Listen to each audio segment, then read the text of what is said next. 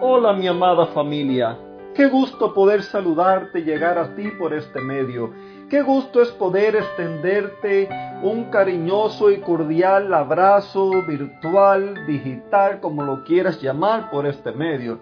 A mis amigos de aquí, de este país de Estados Unidos, a mis amigos de Cuba, Dominicana, Venezuela, Ecuador, Panamá, Costa Rica, Salvador, Honduras, a mis amigos de Argentina, a mis amigos de Alemania, eh, a mis amigos del Perú, y no recuerdo qué otro país más, pero a todos quiero y deseo y anhelo que se encuentren bien y que la bendición, el gozo y la paz de Dios sea con cada uno de ustedes. Recapitulando un poquito la semana pasada, estuvimos hablando acerca de las características de Corinto.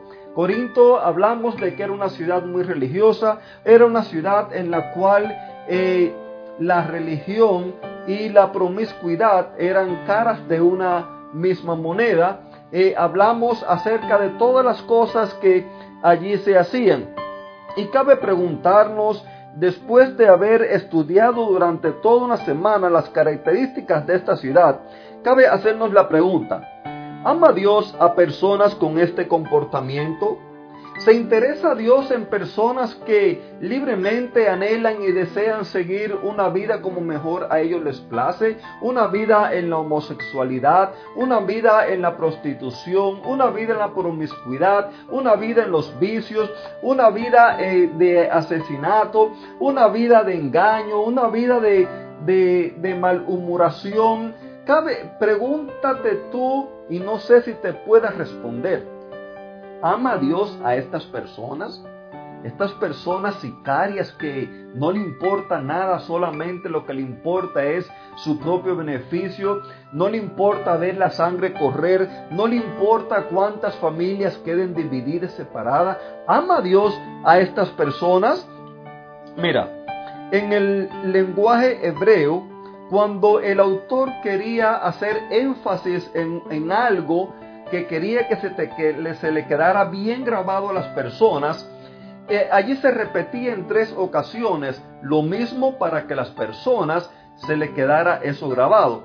Y ya las personas en este lenguaje sabían de que cuando se repetía en tres ocasiones era porque el autor se interesaba en que le prestaran atención a esto. Me llama la atención que el autor bíblico que le escribe a los Corintios respecto a la situación que ellos estaban viviendo y a la misma vez presentándole el Evangelio de Jesucristo, ahora este autor, en cuatro ocasiones, él les repite lo mismo de distintas maneras, pero les dice lo mismo, haciéndole ver que ellos no necesariamente tenían que vivir ese tipo de vida, que ellos no necesariamente habían nacido para vivir ese, ese, ese tipo de conducta, de comportamiento, la cual llevaban. En 2 de Corintios eh, 6:16, un ejemplo, nos dice que nosotros somos el templo de Dios, del Dios vivo. Si Dios está en nosotros, no tenemos nada nosotros que ver con otras cosas.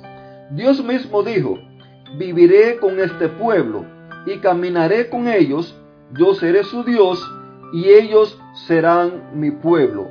Ah, querida familia, tú y yo somos el templo del Dios vivo. La gente pueden hacer, pueden adorar, pueden irse para donde quiera. Eso no quiere decir que tú tienes que seguir lo que hace la gente. Tú eres un hijo de Dios. Tú fuiste creado para que Dios viva en ti y su propósito de Dios de vivir en ti es el de Él reflejarse y manifestarse mediante ti a las demás personas. Nunca olvides las palabras que dijera el mismo Jesús en Juan 3:16, cuando Él dijo, Dios amó tanto a la gente de este mundo, que Él me dio a mí su único Hijo, para que todo aquel que en mí crea no se pierda, sino que tenga vida eterna.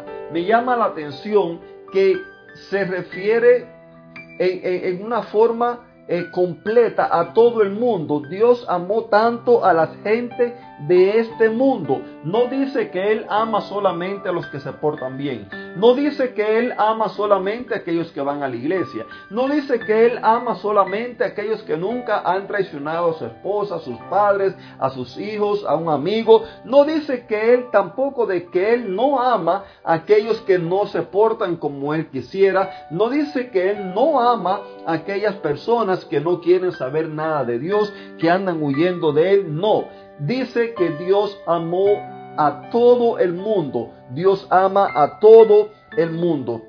Y la pregunta que cabe ahora hacerte es, ¿deseas tú vivir bajo ese círculo de amor?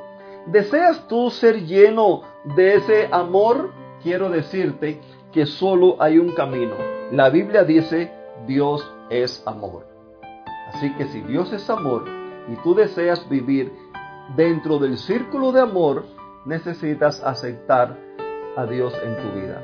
Que Dios te bendiga y te conceda un lindo y bendecido día. Y no olvides compartir esto con todas aquellas personas que están necesitadas de amor también, para que ellos puedan conocer el amor de Dios.